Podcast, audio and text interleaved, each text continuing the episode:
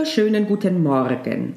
Heute will ich über die mündliche Prüfung sprechen, äh, die für viele, wenn nicht für die meisten, ein absoluter Angsttermin ist.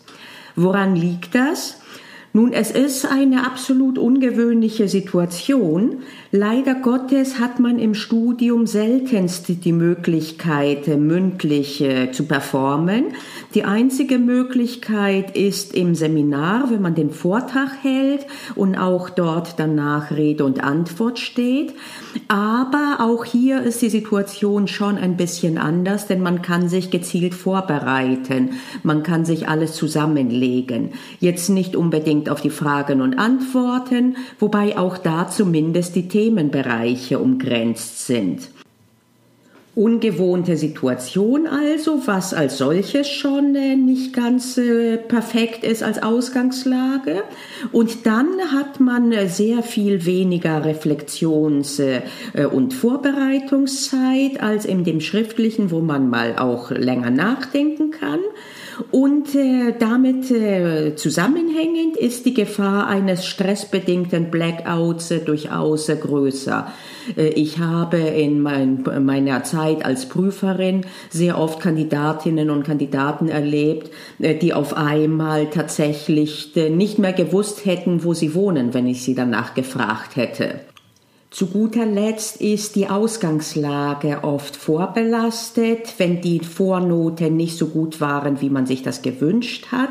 Und auf jeden Fall tritt bei den meisten auch eine gewisse mentale Erschöpfung ein zu diesem Zeitpunkt. Gerade deswegen lohnt es sich auf jeden Fall, sich auf die besondere Situation der mündlichen Prüfung einzustellen, darauf gezielt sich vorzubereiten und das Maximum rauszuholen. Das wird heute der Gegenstand des Podcasts sein. Hallo und herzlich willkommen bei Jura-Examen Stressfrei, dem Podcast, der dir Anregungen gibt, du ahnst es, wie du stressfrei durchs Examen gehen kannst. Ich bin Panayota, ehemalige Professorin und Prüferin, Autorin, Examenscoach und Hinterfragerin aus Leidenschaft. Packen wir es an!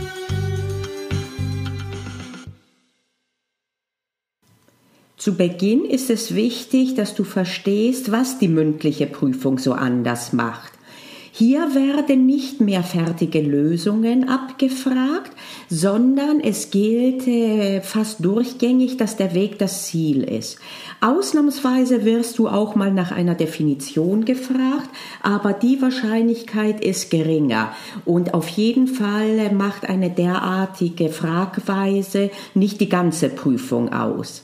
Es geht also darum, dass äh, der Prüfer bzw. die Prüferin mit dir diskutieren will.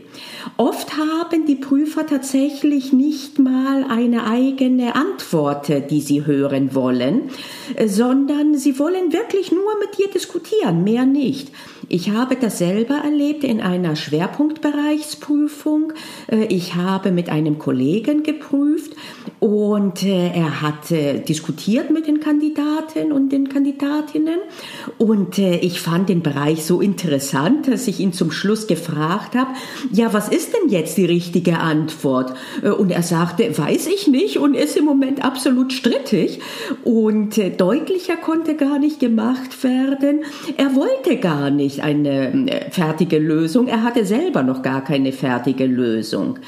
Schlimm ist, wenn sowas äh, dich selbst verunsichert, weil du eben nicht weißt, dass äh, die Prüfung sehr oft so verläuft und du, wenn ähm, du nur für und wieder äh, liefern kannst äh, und letztlich äh, nicht eine perfekte, fertige Lösung lieferst, wenn du denkst, du hättest also nicht maximal gut performt. Das muss wirklich nicht sein. Also anders als äh, bei der schriftlichen Prüfung, wo auch natürlich mehrere Lösungswege vertretbar sein können, aber wo es trotzdem äh, irgendwie einen vorgefertigten, äh, sagen wir mal, Hauptlösungsweg geht, gibt, gibt es den oft in der mündlichen Prüfung nicht. Ergo musst du umdenken, erst recht in der mündlichen Prüfung selbst, aber auch in der Art, wie du dich vorbereitest. Denn wenn anderes abgefragt wird als in der schriftlichen Prüfung, dann ist es natürlich auch sinnvoll, sich anders vorzubereiten. Die Vorbereitung beginnt übrigens jenseits des Juristischen, indem du dich auf das Vorgespräch vorbereitest. Hier kannst du nicht zu viel vorbereiten, sofern du noch nicht weißt, wer Vorsitzender oder Vorsitzende sein wird, denn die Ausgestaltung der Vorgespräche ist immer sehr unterschiedlich. Geh also im Kopf mehrere Ausgestaltungen durch. Äh, guck dir mal an, ob irgendwas ist, äh, was auffällig ist. Zum Beispiel sehr unterschiedliche Noten in den Bereichen oder im Hinblick auf Vornoten. Und äh, dann mach dich darauf, dafür bereit, dass unter Umständen du dazu gefragt wirst. Erst recht musst du natürlich auch dich vorbereiten darauf, wenn du auf jeden Fall promovierst promoviert werden willst und deswegen eine Prädikatsnote anstrebst. Das sind alles Dinge, die angesprochen werden können und äh, es ist sinnvoll, wenn man dann nicht rumstottert, sondern etwas bereit hat. Äh, es kann durchaus auch sein, dass äh, man gefragt wird nach dem weiteren Lebenslauf, nach Berufsplänen. Äh, je umfassender du dich vorbereitest, desto besser ist das. Das ist jetzt keine Vorbereitung des Sinnes, das wird auf jeden Fall jetzt passieren, sondern du gehst im Kopf immer wieder bei Spaziergängen und auch sonst gehst du immer wieder, was alles sein könnte durch und wirst also nicht überrascht. Ich habe tatsächlich äh, mal gehört, äh, dass es auch äh, vorkommen kann, dass jemand fragt im Vorgespräch, was denn in den Protokollen drin stehen würden. Ich selber habe es noch nicht erlebt, würde mich auch bedanken als Kandidatin, wenn ich sowas gefragt würde. Aber gerade drum bist du vorgewarnt. Überlege für den allerdings nicht sehr wahrscheinlichen Fall, dass du sowas gefragt wirst, was du antwortest. Optimal ist es übrigens, wenn du jemanden findest, der die gleiche Vorsitzende oder den gleichen Vorsitzenden in der Prüfung hatte und fragst, wie denn da das Vorgespräch ausgestaltet wurde. Meistens ist das aber alles kein Hexenwerk und schon mal gar nicht fließt es in irgendeine Note rein. Es ist nur für dich wichtig, dass du nicht den Tag beginnst mit einer Situation, wo du dich nicht gut gefühlt hast, so wie du da im Gespräch performt hast.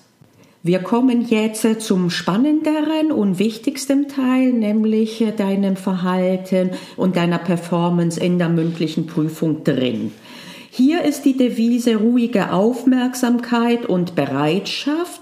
Halte am besten Blickkontakt mit den Prüfern, hauptsächlich mit der Prüferin oder dem Prüfer deines Fachs, aber auch die anderen solltest du jetzt nicht ignorieren, äh, sondern tatsächlich immer wieder den Blick auch zu ihnen gehen lassen. Sei wachsam, auch wenn äh, andere gerade dran sind. Erhalte Blickkontakt, wie gesagt. Und äh, du kannst durchaus äh, signalisieren, aber bitte nur sehr dezent, dass du etwas weißt. Drängel dich aber auf keinen Fall vor nach dem Motto, ich weiß es aber, ich weiß es aber. Das kommt erstens nicht gut an und zweitens ist es sehr unfair den anderen Prüflingen gegenüber aber tatsächlich ein Aufblitzen in den Augen, dass man äh, durchaus merkt, dass du äh, nicht verloren bist im Weltall, das ist nicht verkehrt. Wenn du selbst dran bist, denke an die erste Devise, dass die Prüfung kein Monolog deinerseits ist, sondern ein Dialog. Das bedeutet, höre genau auf die Frage und antworte nur darauf. Und zwar erst recht, wenn du meinst zu erkennen oder auch wirklich erkennst, worauf der Prüfer hinaus will oder welche neue Entscheidung er oder sie prüft. Erstens kann es übrigens sein, dass du dich geirrt hast. Auch das habe ich selbst erlebt. Das war in einer Schwerpunktbereichsprüfung, in der mündlichen Prüfung. Ein sehr gut vorbereiteter Kandidat sitzt vor uns und der Kollege fragt etwas und direkt äh, fängt der Prüfling an äh, zu antworten mit, ach, Sie wollen bestimmt hinaus auf und XYZ. Und äh, der Prüfer wollte gar nicht darauf hinaus und äh, machte auch den Eindruck, dass er durchaus pikiert war, was bei mir auch nicht anders gewesen wäre. Also achte genau darauf, was du gefragt wirst. Und wenn der Prüfer etwas Schritt für Schritt entwickeln will, dann folge ihm bitte. Sonst zerschießt du ihm sogar die Prüfung. Das ist mir selber jetzt, äh, wenn, als ich geprüft habe, mal passiert. Ich wollte wirklich etwas entwickeln und äh, das war tatsächlich auch ein aktuelles Urteil. Und mir waren wichtiger noch die Schritte dahin und warum eben das eine und nicht das andere äh, die richtige, der richtige Weg war und welche Weg Gabelungen möglich gewesen wären. Und äh, der Kandidat sagt mir auf einmal dann das richtige Ergebnis. Und äh, damit stand ich da und dachte, ja nun, na super, äh, das vorherige ist jetzt zerschossen im Prinzip. Und das ist wirklich nicht gut. Höre also genau zu, was du gefragt wirst und antworte nur darauf. Und während du antwortest, wenn du nicht ausnahmsweise tatsächlich nach einer Definition gefragt wirst, während du antwortest, denke laut und lass die Prüfer teilhaben an dem Weg, den du gehst. Denn der ist, äh, wie gesagt, in diesem Fall das Ziel. Und das tust du erst recht, wenn du die Endantwort noch nicht weißt dann ist es umso wichtiger, den Weg dahin zu schildern und den Prüfern äh, vorzustellen. Denn so, und das ist eine absolut schicke Situation, kannst du tatsächlich volle Punktzahl erzielen, obwohl du das Ergebnis noch gar nicht wusstest. Ich für mich habe mir für solche Situationen als Einstiegsfloskel äh, zurechtgelegt, ich denke gerade darüber nach, ob. Und dann sage ich, aus welchen Gründen ich äh, in diesen Bereich reingehe. Und oft merke ich dabei, dass das äh, nicht zutrifft. Dann sage ich das auch offen. Nein, das ist es offensichtlich doch nicht, weil. Äh, und so lasse ich, wie gesagt, die anderen, das Publikum, egal welches das ist. Früher waren das Prüfer. Das habe ich übrigens auch tatsächlich im zweiten Staatsexamen in einer mündlichen Prüfung so relativ erfolgreich praktiziert. Oder oder auch heute sind mein Publikum die Studierenden, aber letztlich muss ich ja da auch performen und äh, eine Antwort, äh, die optimalerweise korrekt ist, liefern. Insofern ist die Situation gar nicht mal so anders. Äh, aber du kannst natürlich sehen, was für dich funktioniert. Für mich funktioniert das super, dass dieses Lautdenken auch direkt so eingeleitet wird. Damit kommst du mit der normalen Stresssituation, dass du nicht alles auf Anhieb drauf hast, äh, sehr gut äh, zurecht. Aber wir müssen zum Schluss noch äh, für die Ausnahmesituation kurz ein paar Worte verlieren, für den Fall, dass alle Stricke reißen und du auf einmal ganz raus bist. Äh, entweder weil du ein Blackout hast oder aus irgendeinem Grunde, wie gesagt, bist du raus, du verstehst nur noch Bahnhof äh, und du drohst jetzt panisch zu werden oder du bist es bereits. Und die Frage ist, was tust du jetzt? Die schlechteste Möglichkeit ist es wirklich gar nichts zu tun, äh, die Waffen zu strecken einfach und äh, nur äh, panisch die Prüfer anzugucken. Wenn du Glück hast, merkt der Prüfer oder die Prüferin zwar deine Situation und hilft dir, du kannst dich aber nicht darauf verlassen. Optimal ist es sicher nicht, aber wahrscheinlich doch das Beste, was du jetzt tun kannst, nämlich bitte um Hilfe. Und äh, das äh, solltest du jetzt nicht äh, für den Fall, dass es passiert, auf dich zukommen lassen, sondern du solltest dich auf jeden Fall für so eine Situation vorbereiten. Du solltest dir im Kopf durchgehen, was mache ich tatsächlich, wenn das eintritt, was ich natürlich nicht hoffe, aber was mache ich, wenn es doch eintritt und äh, optimalerweise legst du dir auch einen Satz zurecht oder mehrere Sätze, äh, denn wenn du, wenn du so panisch schon bist in der Prüfung darauf wartest, dass du etwas Sinnvolles äh, dann bringst, äh, dann wirst du vermutlich lange warten. Also ich schließe jetzt von mir auf andere. Ich habe das selber erlebt in einer eigenen Prüfung, wo ich selbst Prüfling war, dass ich äh, tatsächlich absolut nicht verstanden habe, worauf der Prüfer hinaus will. Und äh, da ich mich nicht vorbereitet hatte hinreichend, habe ich wirklich äh, dann auch das ausgeplappert. Äh, ich verstehe nicht, worauf sie hinaus wollen. Und das ist nicht gut angekommen. Das hat der Prüfer als Kritik an seiner Prüfungsweise aufgenommen und hat ziemlich eingeschnappt reagiert. Und das kann ich auch aus aus heutiger Sicht durchaus verstehen, dass das nicht optimal war. Aus heutiger Sicht hätte ich das anders vorbereiten können und auch sollen. Ich hätte zum Beispiel den Fokus auf mich setzen können äh, und äh, fragen können, etwas des Typs, äh, ich bin mir nicht ganz sicher, ob ich Sie richtig verstanden habe. Äh, wollten Sie und äh, dann, äh, je nachdem, was passt, es dann einfügen. Das funktioniert natürlich nur, wenn ein konkreter Punkt problematisch ist. Äh, du musst dich auch darauf vorbereiten, was du machst, äh, wenn äh, du auf einmal ganz raus bist. Du hast ein Blackout oder du verstehst insgesamt nur noch Bahnhof. Optimal ist es natürlich nicht, dir bleibt aber nicht viel anderes übrig, als es dann auch so zu sagen, wie es ist. Zum Beispiel, es tut mir leid, ich habe gerade den Faden verloren. Die meisten Prüfer sind nicht da, um dich zu kriegen, sondern unterstützen dich gern schon deswegen, weil eine zähe Prüfung für alle nicht angenehm ist. Es ist halt wichtig, dass du dich mit der GAU-Situation mental vertraut machst und überlegst, wie will ich in einer Konstellation X dann tatsächlich selber reagieren. Und äh, da muss der Satz auch, äh, die Sätze, die du vorbereitet hast in deinem Kopf, müssen natürlich zu dir passen äh, und zu deiner Persönlichkeit. Äh, das nützt nichts, wenn ich dir zwei oder drei Sätze jetzt liefere.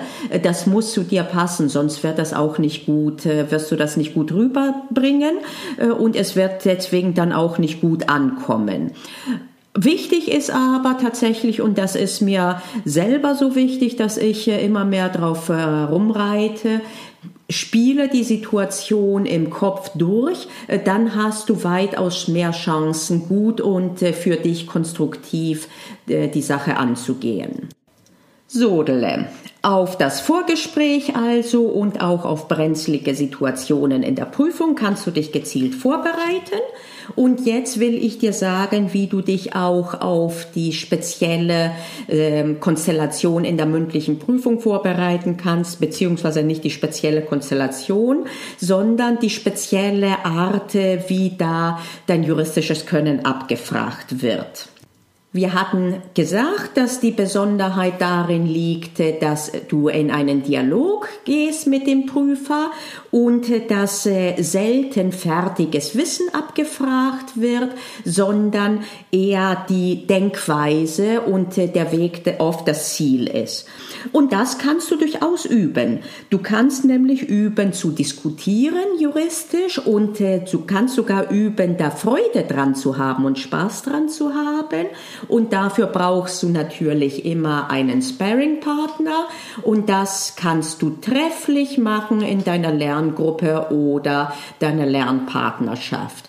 Und natürlich, wenn du einen Coach hast, auch mit einem Coach. Äh, aber je öfter du das machst, desto besser. Das heißt, äh, gerade in dieser Phase wirst du um eine Lerngruppe und wenn es eine Ad-Hoc-Lerngruppe ist, äh, zum Diskutieren üben für die mündliche, nicht drumherum kommen, denke ich. Du kannst und solltest aber auch spezifisch üben, mündlich in einer Stresssituation gut performen zu können. Und wie machst du das? Du machst das, indem du dich zum Beispiel regelmäßig in den Vorlesungen oder im Repetitorium meldest. Und zwar selbst dann, wenn du nicht 100% sicher bist, wie die Antwort ist. Je öfter du dich, äh, du dich äh, meldest und äh, mündlich behaupten musst, desto mehr wird das für dich eine normale Situation, die als solche dich überhaupt nicht stresst. Das heißt, dass du diese mentalen Ressourcen, die du zur Stressbewältigung bräuchtest, jetzt frei machen kannst für das inhaltliche, für das juristische Denken. Fange an, indem du dich immer öfter meldest, wenn du plus minus weißt, worum es geht. Und äh, die fortgeschrittenen Übung wird sein, übe jetzt tatsächlich auch sinnvolle Antworten zu geben, wenn du nicht wirklich Ahnung hast. Und das äh, machst du optimalerweise erst äh, in deiner Lerngruppe oder mit deinem Coach. Dann grillt ihr euch untereinander und dann wenn du wirklich jetzt äh, dann nochmal äh, in der Bundesliga quasi spielen willst in dieser Hinsicht, äh, dann machst du das sogar in der Vorlesung. Und äh, wenn du Bedenken haben solltest, dich bei einem potenziellen Prüfer im Staatsexamen zu blamieren, obwohl das auch unproblematisch ist, aber wenn das für dich äh, äh, Bedenken du hast, dann mach das eben im Repetitorium, denn der Repetitor ist nicht ein Prüfer und da besteht kein, kein Problem, selbst wenn der vermeintlich sich an dich erinnert, dass du einmal mal eine Antwort gegeben hast, die daneben war. Passiert aber in der Praxis nicht, also da kann ich dich wirklich beruhigen. Ich merke übrigens gerade, dass ich äh, das, was ich am ersten hätte bringen können, äh, zuletzt jetzt bringe bei der Vorbereitung, weil es mir derart offensichtlich erscheint. Äh, wenn nämlich deine Fakultät Simulationen der mündlichen Prüfung anbietet, dann melde dich auf jeden Fall an und nimm daran teil. Wie in allen Bereichen, Übung macht den Meister und vor allen Dingen nimmt Übung dir die Angst. Nutze also jede Möglichkeit zu üben, mündlich äh, zu performen, auch in Stresssituationen. Das wird dir nicht nur zugutekommen in der mündlichen Prüfung des Staatsexamens, sondern auch natürlich in der mündlichen Universitätsprüfung, aber auch im späteren Leben im Bewerbungsgespräch, wenn du einen Job suchst, aber auch im Job, wenn du im Team oder vor den Chefs etwas vortragen musst, in allen diesen Situationen und auch in deinem normalen Leben, wenn du eine Konfliktsituation mal hast mit einem Vermieter oder mit einem Mieter oder was auch immer. Je früher du das übst, desto besser ist es und desto besser wirst du. Und damit bin ich am Ende der heutigen Episode angelangt. Und ich fasse noch mal kurz zusammen, äh, worüber ich heute gesprochen habe. Begonnen habe ich damit, dass die mündliche Prüfung anders ist, als äh, Klausuren zu schreiben und dass du dich darauf gezielt vorbereiten musst, aber auch äh, gezielt vorbereiten kannst. Zuallererst bereitest du dich vor auf das Vorgespräch, optimalerweise nachdem du weißt, wer den Vorsitz haben wird in deiner Prüfung. Und besonderes Augenmerk legst du auf Besonderheiten in deinem Lebenslauf, Besonderheiten bei der Notengebung und äh, deine weiteren beruflichen und äh, unter Umständen wissenschaftlichen Aspirationen. Spätestens nach den Klausuren, optimalerweise schon davor, fängst du an zu üben, souverän juristisch zu diskutieren. Und das funktioniert perfekt mit dir bisher unbekannten neuen Urteilen oder juristischen Sachverhalten. Und dafür brauchst du einen Diskussionspartner. Das kann dein Coach sein oder in der Regel deine Lerngruppe. Spätestens jetzt solltest du eine Lerngruppe bilden. Darüber hinaus bereitest du dich auch vor auf äh, potenzielle unangenehme Situationen in der Prüfung, zum Beispiel ein Blackout deinerseits, völlige Ahnungslosigkeit, was immer so schiefgehen kann. Und äh, dann trainierst du mental darauf hin und legst dir Rettungssätze unter Umständen zurecht, äh, die zu dir, deiner Art zu kommunizieren und deiner Persönlichkeit passen lassen. Und dann gehst du in die Prüfung rein und freust dich darauf, dass du jetzt ein juristisches Können zeigen kannst und auch darfst. Ich bin Panagiotta und ich hoffe, ich habe dir heute eine Anregung gegeben, wie du deine Examensvorbereitung ein kleines Stückchen stressfreier machen kannst. Denk daran, es liegt in deiner Hand. Also pack's an. Wir hören uns in der nächsten Episode.